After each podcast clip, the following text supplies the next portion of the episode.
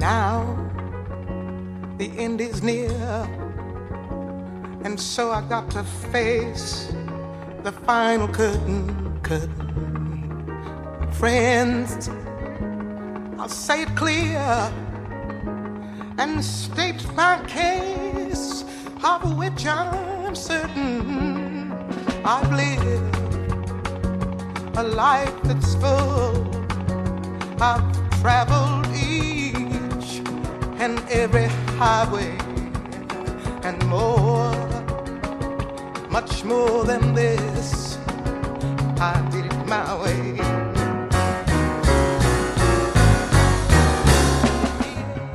Saludos, entramos en tiempo de mesas y manteles, hoy con un programa, mmm, por lo menos vamos a decir que dulce. Luego veremos a ver si muchas más eh, cosas, porque vamos a hablar de, de, mieles, de mieles y demás cosas. Eh, cosas, eh, desde luego yo ya antes de, de, abrir los micrófonos ya me he quedado con la boca abierta, espero que en vuestro caso también sea así. Nuestro anfitrión, Francesco Gianelli, Hola, bienvenido. Bu buenos días. Él, él, ya sabéis que nos acompaña en estas mesas y manteles eh, en calidad de, de, anfitrión y con dilatada experiencia como propietario del Piccolo, ¿no? Cocinero, restaurador, eh, hostelero. Padre, hijo, hermano, un poco de todo. Y esta semana nos ha traído hasta los estudios de Pontevedra Viva Radio a Juan José Rodríguez Abrión, apicultor y gerente de Apigal. Bienvenido. Buenos días, encantado de estar aquí con vosotros. Que por cierto ya le colocaba yo aquí como presidente de los apicultores de Galicia por confusión eh, mía, que conste. Y eh, María Elizabeth Monteagudo Míguez, que es propietaria de la ecotienda Semidilino. Bienvenida también. Buenos días, gracias. Eh, estamos hablando, eh, Francesco, de, de, un sector, eh, ellos nos podrán confirmar además, eh, con importante peso. Estamos hablando de cifras económicas, ¿no? Sí, en, sí en no, no, es un sector que efectivamente mueve mucho. Haciendo un poco la broma, un sector que te da esta picadura de curiosidad para entrar en el, en el sentido uh, también culinario de, de, la miel. Pero es un sector que mueve mucho. Eh, además, yo quería entrar directamente en una discusión porque es un sector que está atravesando también un, un cierto eh, terrore. Con terrore están atravesando un momento difícil por la invasión de esa avispa asiática Ah. que está destruyendo un poco todo la, la, la, el producto autóctono de Galicia y cosas. ¿Qué se está haciendo efectivamente para afrontar estos problemas?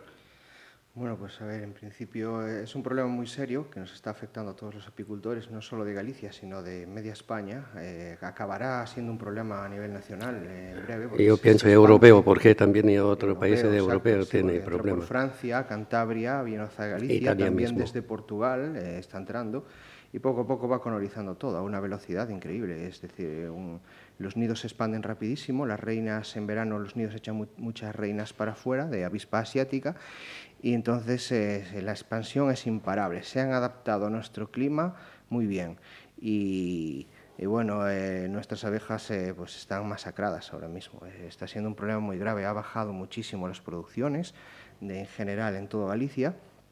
Y bueno, pues para luchar contra ellos estamos tomando muchas medidas, unas más efectivas que otras. Tenemos, por ejemplo, una de las medidas que son trampas con atrayentes, simplemente pues es una especie de botellas que nosotros hacemos o que la Junta también nos está ayudando un poquito en ese sentido y nos, nos las regala, por decirlo de alguna forma.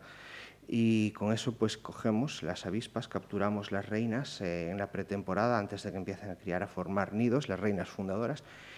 Y después otra medida que a mí personalmente es la que más me convence, que es eh, el estilo clásico, el caballo de Troya. Lo que hacemos es eh, capturar las avispas que están en nuestros colmenares comiendo nuestras abejas con con un truel, llamamos en nuestra zona, no sé cómo llamáis por aquí, y las cogemos con unas pinzas, les damos la vuelta, les cortamos las patas de atrás de todo, las dos patas, para que no puedan limpiarse, y le untamos un poquito de, pues, de una mantequilla o de distintas cosas que se pueden usar, un medio para llevar un veneno. ¿no? Entonces lo untamos un poco en el abdomen y las soltamos otra vez.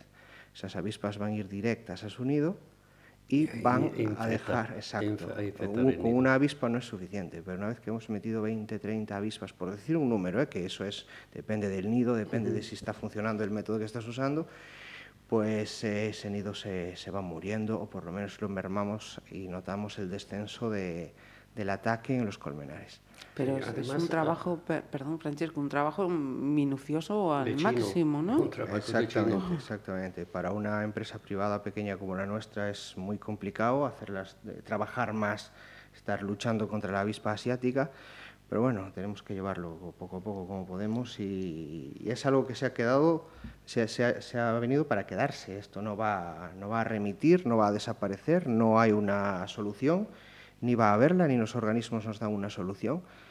Y bueno, intentamos buscar los métodos más selectivos para no matar eh, las autóctonas. Sí, porque además, eh, se- uno, diciendo en broma, un trabajo chino, eh, porque es un trabajo minucioso, ah, también considerando el tamaño de las avispas, el tamaño de los, de, de los nidos de esta avispa, que son monstruosos. Solo Te asusta solo mirar en una- un nido de esta avispa, te asusta. Sí, sí. Eh, sin pensar a la eventual picadura que uno pueda tener, cosa, pero efectivamente es una especie invasora, pero de, de una forma brutal y, y violenta, porque eh, que te arrasa con todo, con toda la especie autóctona, te arrasa y que te la mata solo al, al contacto, ya matan a las avispas más pequeñas. eh, Además, no van nunca solas.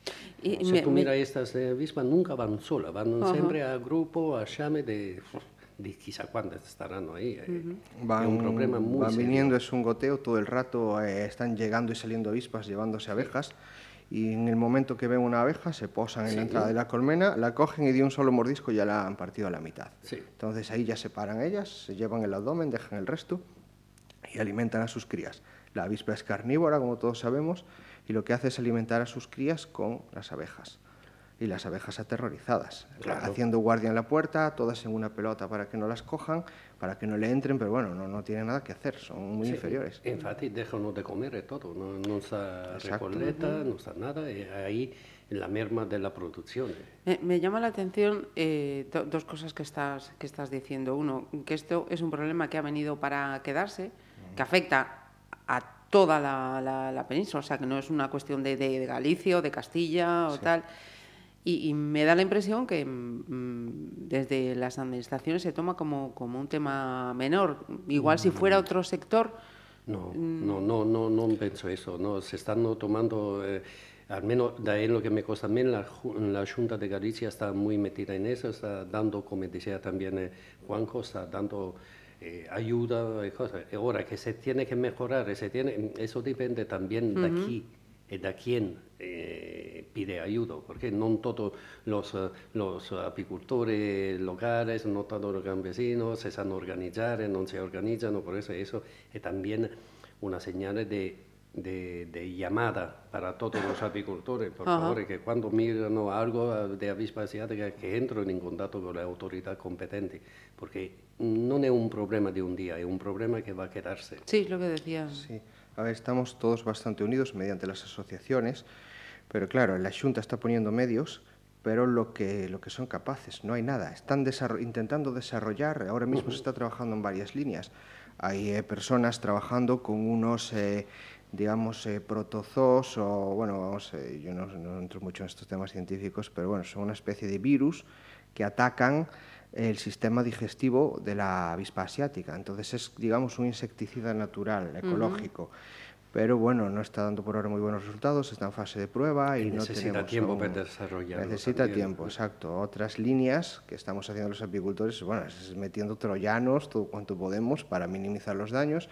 Y después hay, me consta que hay eh, grupos de apicultores inventando pues una especie de arpa eléctrica que con un atrayente No, dentro, se tipo sabe. como las, las de las moscas La que sí.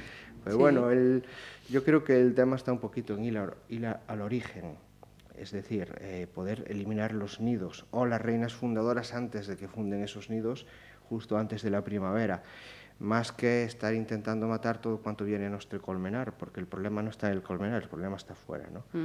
Y, Y bueno, pues eh, vamos a esperar qué resultados están saliendo. Nosotros mismos siempre estamos colaborando en ese tipo de estudios. Y bueno, a ver por, Sí. dónde, por dónde podemos salir. Estamos en un momento entonces fundamental, ¿no? Dices antes De de, la primavera, estamos ahí en Exacto. un, en un Eh, momento... Yo creo que en 15 días más o menos ya podemos empezar a capturar porque, porque sí, ahora estamos metidos en un poquito de, digamos, frío, lo que es para insectos, y poquito de agua, entonces los nidos, eh, la mayoría están abandonados, las reinas están escondidas pues, en agujeros o de paredes o de el suelo, y está tranquila la cosa, pero en aproximadamente 15 días las reinas van a salir, van a empezar a formar nidos y se va a montar el doble que el año pasado, eso os lo aseguro. En fin, eh, Francesco, eh, hablamos ya Ya así, hablamos ya un poco más dulzura, positivo. hablamos del sí. Hemos expuesto el problema, llamada de atención. Antes, antes de ir eh, volver con Juanjo, me interesaba hablar un poco también con la señorita Isabel, eh, Elizabeth de la Semidelino. Porque eh, con Elizabeth ya tenemos un contacto bastante, bastante frecuente porque eh, essendo io un poco inquieto, sempre alla ricerca della mejorare un poco eh, il prodotto sin gluten, eh, sin lactosa o, o ora con vegano e cose, essendo ella eh, la unica tienda specializzata qui in Pontevedra che io seppa che non conosco otra, che tiene eh, un poco che su- supera un poco queste carenze del mercato normale. ¿Qué tal la tienda? Explica un poco esta tienda, eh, la acogida que tiene en Pontevedra, una tienda así especializada donde de verdad puede trovar un, puede trovar un poco de todo y la gente con alguna intolerancia se puede eh, eh, revolver a ti tranquilamente, que puede venir ahí tranquilamente. ¿Qué aliciente más y puede ofrecer?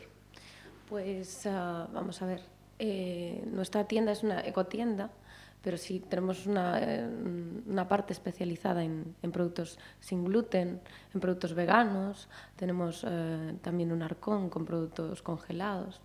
Y siempre estamos buscando y, continuamente traemos productos nuevos, sobre todo eso hacia intolerancias, ah, dirigidos también a, a veganos, porque cada vez el sector es mayor. Aquí en Pontevedra no hay muchas tiendas donde ofrezcan variedad. Puedes tener algún producto, pero no hay variedad.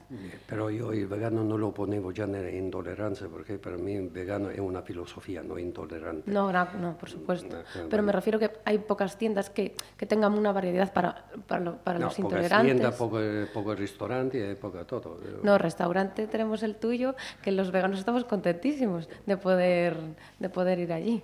Vamos, tenemos allí la opción de veganos sin gluten. Es como si sin la- sin fuéramos buscando otro planeta, pero lo tenemos aquí. No, pero me interesaba eh, la, la filosofía de tu tienda, cómo la puedes transmitir eh, fuera, al dirá de la frontera, de que que alguien como yo te conoce, cómo, cómo acercarse un poco a Pontevedra, porque Pontevedra tiene un sector muy importante de intoler- intolerante. Pero cuando parece que Pontevedra es pequeña, pero la intolerancia aquí es muy presente.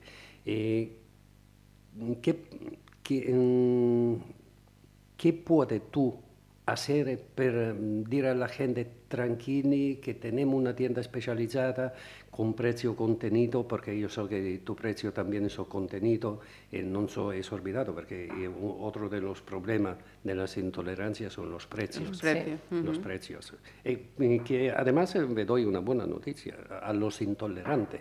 Leí hace poco que también aquí en España, como en Italia, se van a ser eh, ayudados los intolerantes, especialmente sin gluten, van a tener eh, una ayuda estatal eh, con los precios.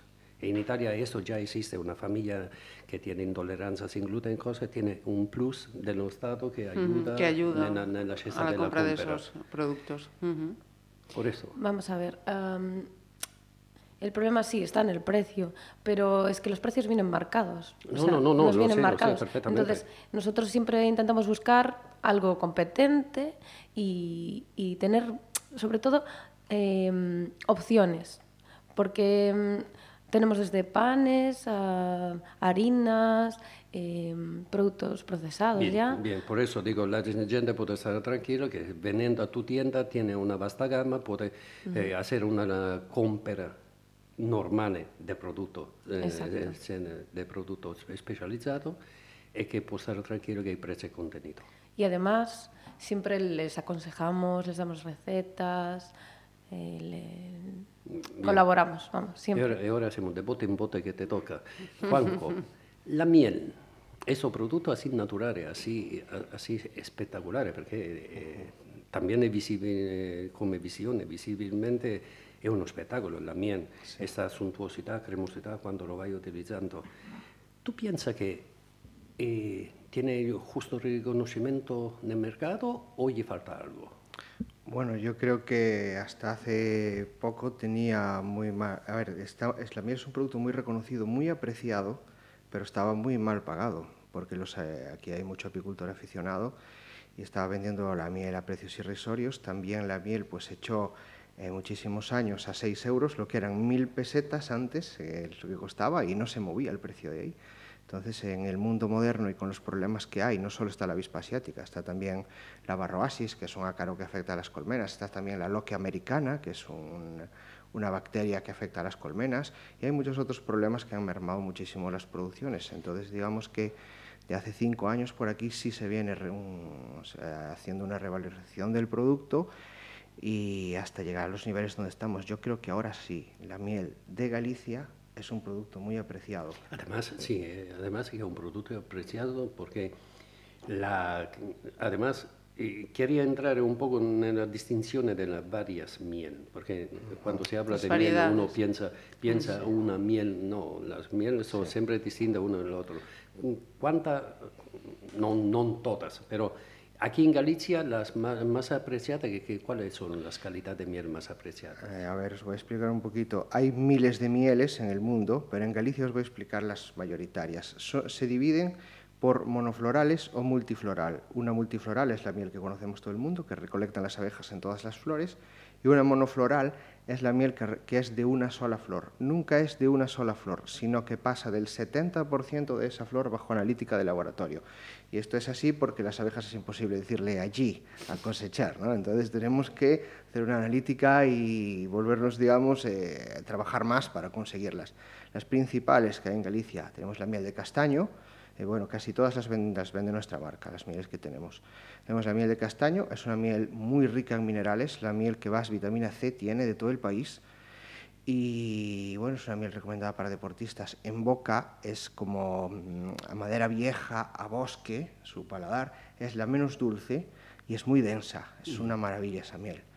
Eh, después tenemos la miel de eucalipto. Es una miel muy suave, en boca con tonos vegetales, muy sabrosa, muy, muy acaramelada. Es como un caramelo en la boca. eh, Que nadie se piense que la miel de eucalipto sabe a lo que huelen los caramelos de eucaliptol, porque esos caramelos saben a lo que huele la hoja del eucalipto, pero el sabor de la miel de eucalipto es igual al sabor del néctar del eucalipto, que yo lo he probado antes de que las abejas lo procesen.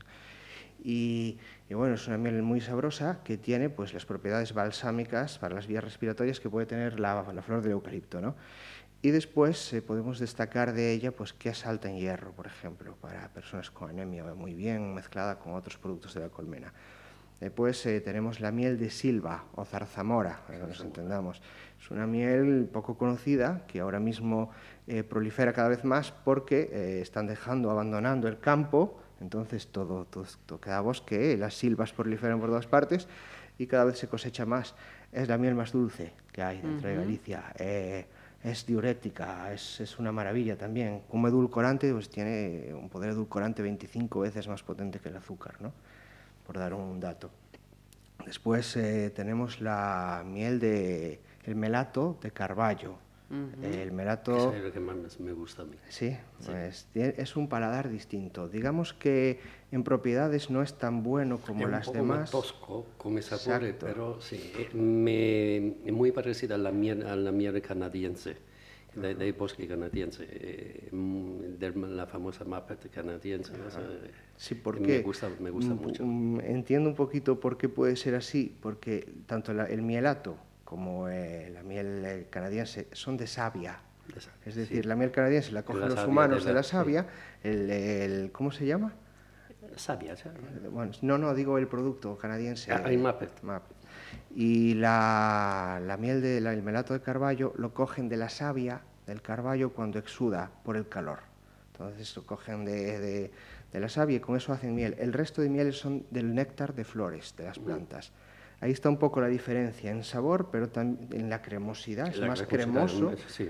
pero también tiene otra cosa en contra te- tiene menos propiedades. Es, digamos, una miel que antiguamente se usaba para industria. Ahora, eh, con la escasez de la miel, pues es una miel más. Y, por Bien, supuesto, eh, una que tiene bastante también, a, mi- a mi juicio, mm, bastante más aplicación en la hostelería también, porque es siendo una miel con una densidad un poco eh, superior a la miel normal, eh, te permite de hacer, eh, va benísimo para hacer eh, eh, de las vinagretas, una vinagreta también Anda. que está, sí.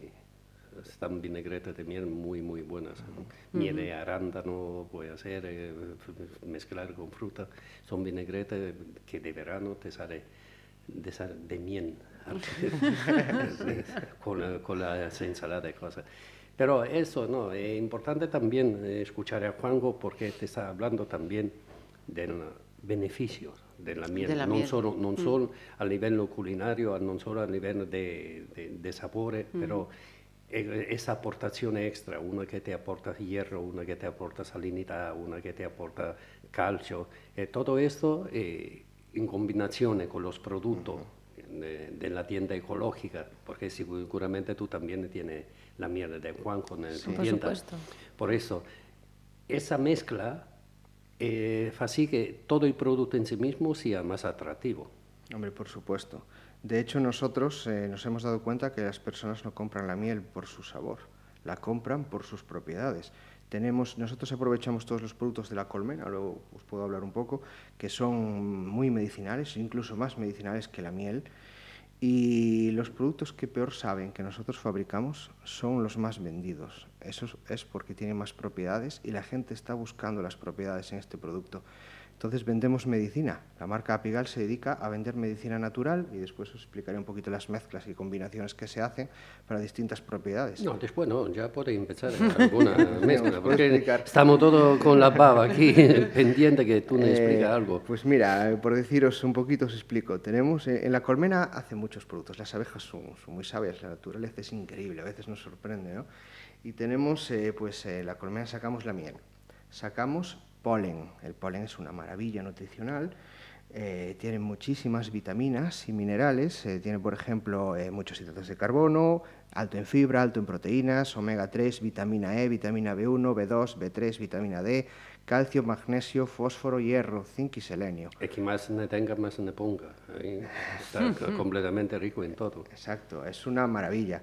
Tenemos el própolis, que es una resina que las abejas recolectan, en los, eh, principalmente en las coníferas, en los pinos, en nuestra zona. Y esa resina es un antibiótico potentísimo, un antiviral, eh, un antibacteriano, un antiinflamatorio, o para uso cutáneo, para uso interno. Es una maravilla.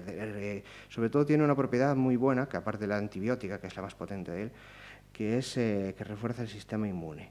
Entonces, por ahí tenemos una gran baza para luchar contra enfermedades. Después, eh, también nos dan la jalea real. La jalea real es una maravilla, eh, con propiedades del grupo B, ácido fólico, biotina y tiene otras muchas cosas que tanto son buenas para el desarrollo de las neuronas a nivel cerebral como también eh, nos funciona muy bien a nivel eh, cutáneo. Nos va a dejar la piel suave. Pero ojo, siempre recomiendo a mis clientes mezclarlo con crema hidratante para aplicar a la cara y muchas veces no me hacen caso, la echan pura y después echan la crema hidratante, pero bueno, son, son cosas un poco a veces que, que la gente hace y les funciona, por supuesto, pero como alguien le dé una reacción, vamos, es que... Y, y bueno, después también sacan la cera, la cera eh, parece que tiene poca importancia, pero la cera, al igual que la miel y que el polen y que el própolis, eh, tiene polifenoles y flavonoides que, que hace, son, eh, tiene una actividad antioxidante bastante potente. Por eso antiguamente, cuando mordíamos la antena con la miel dentro, lo que es el panal, pues eh, nos liberaba eh, ciertos sabores, pero también eh, ciertos antioxidantes que son muy beneficiosos para nuestra salud, aunque no es explotada realmente la cera en las colonias. Solo lo usamos a nivel interno para, para ayudarlas a ellas, nada más. Y bueno, después haciendo combinaciones de estos productos podemos crear un preventivo para enfermedades, o que también funciona un poco como anticancerígeno, que nos sube las defensas, como es la miel, eh, la crema de miel apigal con jalea real fresca, polen y própolis. Es, la combinación es una bomba que le metemos al cuerpo y, y funciona muy bien. Nuestros clientes están encantados y repiten siempre. Después Y tenemos... está buenísima además. Gracias. La más rica de todas. Mira, aprovechando toda esa, mm, esa facción terapéutica que tú me estás explicando, eh, deletando, porque es siempre una aplicación dulce. Eh, Elizabeth, eh, no soy me enterado que en tu tienda ya está un nuevo tratamiento de, de- de- de- de- debido a la apicultura, con ah, un tratamiento de, de, api- de picadura de ape. ¿Me puede explicar un poco de qué va esto? Pues sí, em, vamos a tener de hecho una charla em, en un, un mes, mes y medio, estará por allí em, José. José de apiterapia.center, que tiene una clínica en Santiago. Exacto. También trabaja en Vigo y en Coruña, pero la clínica la tiene en Santiago y ahora Pero, co- ¿de es que va a venir a Pontevedra por trata? primera vez. Explícate un poco, porque al inicio, cuando estábamos hablando de eso, ah, me de las picaduras, ¿sabes? Pero sí que tiene beneficios, cosas. Me gustaría que explique un poco a los oyentes de qué va estas picaduras. Pues eh, es algo tradicional que se hacía antiguamente, pero se, se fue perdiendo, ¿no? Y, y nada, este chico eh, lo retomó y ya lleva tiempo trabajando con eso. Eh, coge las abejas, las, las lleva hasta el establecimiento en una cajita especial, ¿no? Y luego la aplica, aplica la, la abeja en el lugar donde la persona tiene la Que inflamación. te pica, la abeja te tiene que picar. eh. Y con un, con un aparatito, que es como si fuese un colador, una cosa así, lo, lo ponen en la- encima de la piel y la abeja pica a través de él. Y entonces, eh, en ese momento, pues te, te crea la red- una reacción, pero esa reacción es lo que hace que baje la inflamación, que sirve como analgésico. eh, Por eso, ese aparato hace, que, hace sí que se mimi- minimiza la Minimiza. picadura. exacto, y también eh, hace que pique exactamente donde él quiere. Porque, ¿de, de qué dolencias estamos hablando, Elizabeth? Eh, sobre todo es para dolores crónicos. Para dolores crónicos y para, como analgésico, eh, problemas también de artrosis. eh, también Sí, puede ser para, fibromialgia, Exacto, fibromialgia asiática, que todo el mundo nos quejamos a veces de eso, lumbagos, eh, básicamente para cualquier problema a nivel eh, muscular, Muscular. óseo, artritis, artrosis, a los mayores es muy importante. Y después, pues también a nivel inmunológico, estimula mucho el sistema inmune, como, como, bueno, como he sabido de, de ese producto. Y eh, pues eh, más que nada, eh, cuando venga José nos explicará un poquito más, él es el experto, yo soy experto en productos, él en veneno de abeja, pero os puedo decir que, por ejemplo, que en España no está permitido extraer el veneno de abeja, que sí se hace en otros países, se extrae y luego se aplica mediante una inyección. Aquí en España no está permitido, no es legal, entonces lo que se hace es hacerlo directamente, pero no, que no se asusten nuestros oyentes pensando que esto es una picada al uso, que nos pica una abeja y nos fastidia y vamos a ahí todos machacados. Evidentemente es una picada de una abeja, no, pero es hecha de forma suave, se, se, digamos, sensibiliza la zona un poquito con frío, eh, con hielo y cuando la zona no siente se pone la abeja y se retira muy rápido el aguijón. Esto lo sabemos muy bien los apicultores, la diferencia entre retirar rápido el aguijón y no, porque cuando no retiramos rápido el aguijón hinchamos como todo el mundo. Pero a veces nos pica a través de la ropa, cuando estamos trabajando, y simplemente tiramos rápido así un poco de la ropa, ya salta el aguijón y prácticamente es como una picada de, de mosquito, poco más. No, no vamos a notar mucho más y sí sus beneficios, así eh, inoculado muy despacito. Y Sí, además no es una novedad, me estabas diciendo tú, que ya da mucho tiempo que se utiliza eso. También vosotros en el campo mismo estabais acostumbrados a eso, ¿no? Sí, esa es una tradición de generación en generación que yo mismo me he encontrado en los cursos todos de apicultura que hacemos, que los mayores tienen abejas para picarse nada más. Entonces, eh, en la ciudad, en el mundo moderno que tenemos ahora, esto se ve muy escandaloso, pero no, realmente además funciona muy bien. Tiene clientes de esclerosis múltiple encantados y de, de- de- de- de lo que se está ayudando, ¿no? Eh, Evidentemente no vamos a curar a nadie con esto, pero sí vamos a mitigar sus, color- sus dolores, sus inflamaciones y sus problemas. Por eso para pacientes con dolor crónico es muy importante, porque ya prueban de todo y no consiguen resultados. Les calma durante una temporada, pero esto no. Esto cada vez, cada vez que se aplica la terapia, calma más. El cuerpo lo, Lo percibe bien. sí, en- y lo como que lo asimila de otra manera el, el veneno. Mira, nos explicabais antes eh, todos los eh, productos que pueden eh, salir de, la apicultura.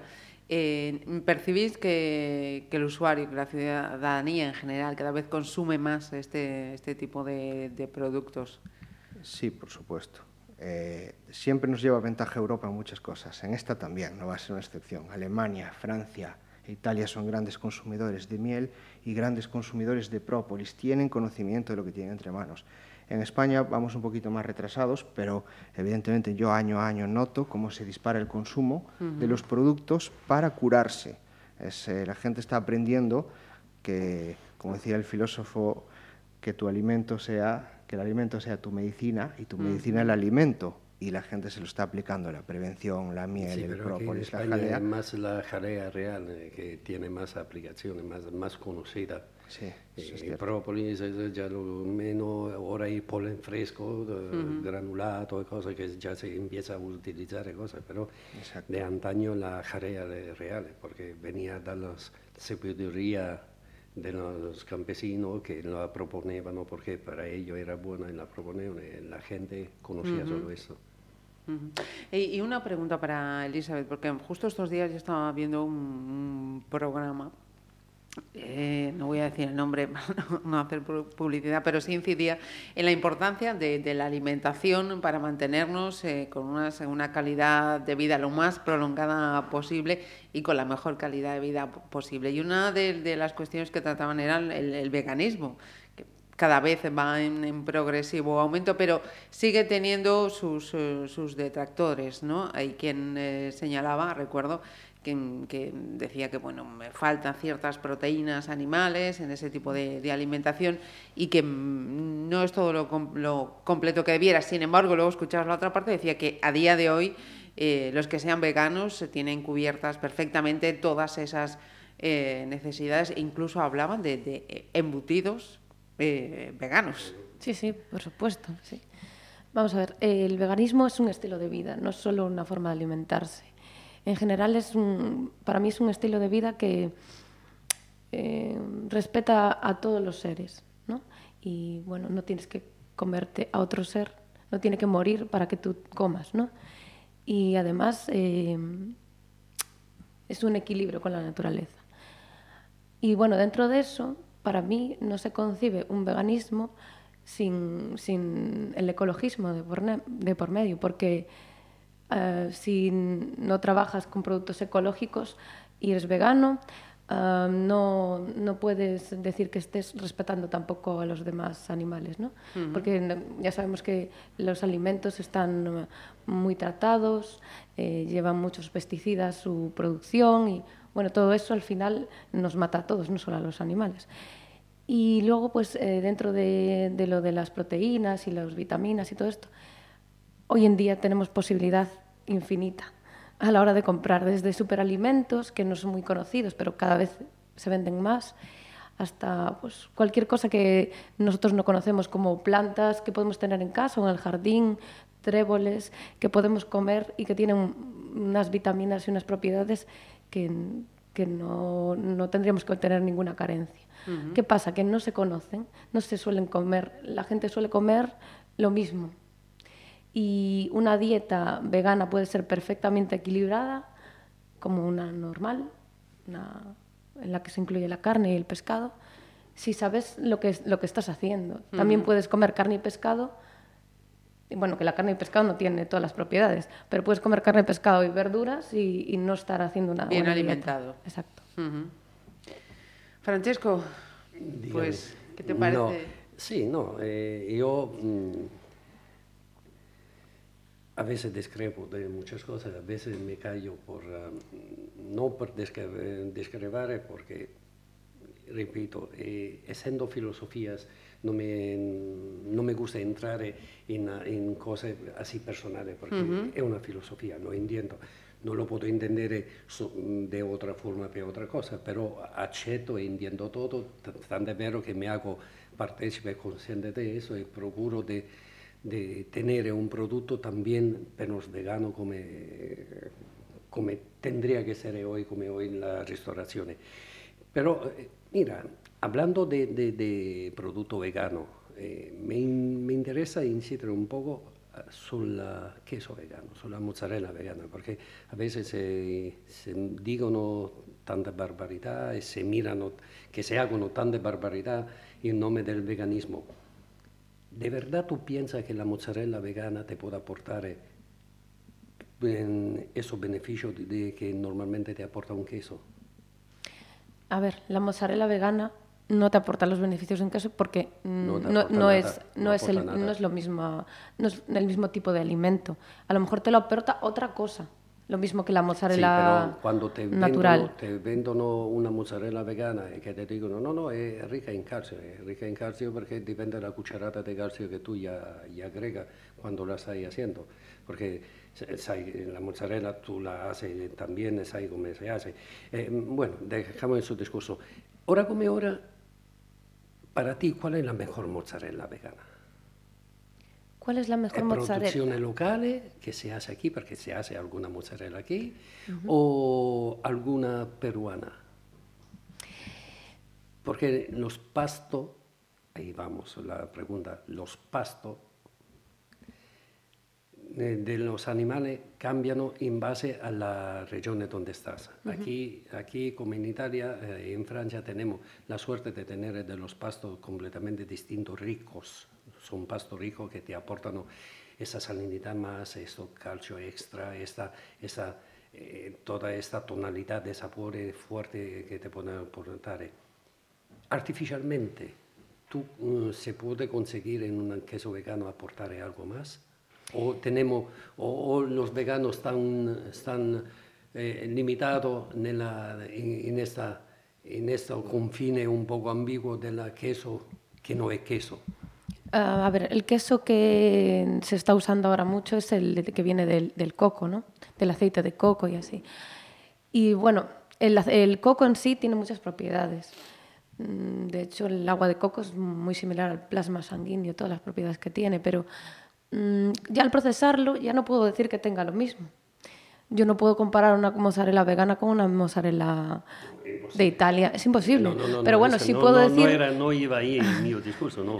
No. Imposible, pero sí puedo decir que con otro tipo de alimento podemos suplir eh, la... por eso eh, tiene que, ser siempre, tiene que ser siempre algo de añadido eh, exteriormente. No, que digo que eh, a lo mejor cuando estamos tomando una pizza no podemos suplir eso con, con la mozzarella vegana, pero sí podemos tomarnos otro superalimento, otro alimento que sí tenga esas propiedades. Eh, Realmente, pues eh, tenemos muchas opciones. Para hacer una mozzarella o una leche vegana con calcio, tenemos un alga calcárea, que es, que es la que se está usando, que es perfecta, que se muele y se aplica, ¿no? Entonces ahí ya aportamos calcio a esas cosas. Y después, que se necesita proteína, pues tenemos el polen fresco o tenemos la proteína de cáñamo. o Sabía otras que iba muchas. por ahí tú. Sabía que iba con el polen. Por- sí, porque esa mozzarella con, arriquita en polen está muy buena, por eso la probé yo también. eh, Y falta un poco de elasticidad, cosa, de, ese- un poco, claro, eh, pero está muy buena. Bueno, eso es porque el fabricante la tiene que trabajar más, tiene que pulir esa receta. Pero yo creo que se pueden reproducir casi todas esas cosas, no al 100%, porque nunca, no es lo mismo una leche de vaca que una leche, por ejemplo, vegana, porque ya no se le puede llamar leche, es, digamos, cereal con agua, molido, tal, no es una leche, ¿no? Eso. Pero tiene otras muchas cosas que nos aportar, por ejemplo, como decía eh, Marieli, una leche de coco, por ejemplo, ese tiene muchas Bueno, propiedades. que me la compare un poco a, a la, la- Es un debate que se Sí, está haciendo. me la eh, un poco a la sangre. eh, eso Francisco, discrepo pues un poco. Con vuestro permiso, podíamos eh, hablar un día sobre todos estos nuevos alimentos, ¿no? Podía plantearse. Ah, sí, no hay un problema. Pues eh, Francesco, Juan José, Elizabeth, muchísimas gracias por habernos eh, acompañado. Que coste que he aprendido un montón de cosas hoy, ¿eh? Sí, sí, eh, hace esta terapia de picadura. Lo voy a pensar. Cinco minutos. Hasta Hasta luego. dentro de dos semanitas. Muchas gracias. Muchas gracias. Hasta luego.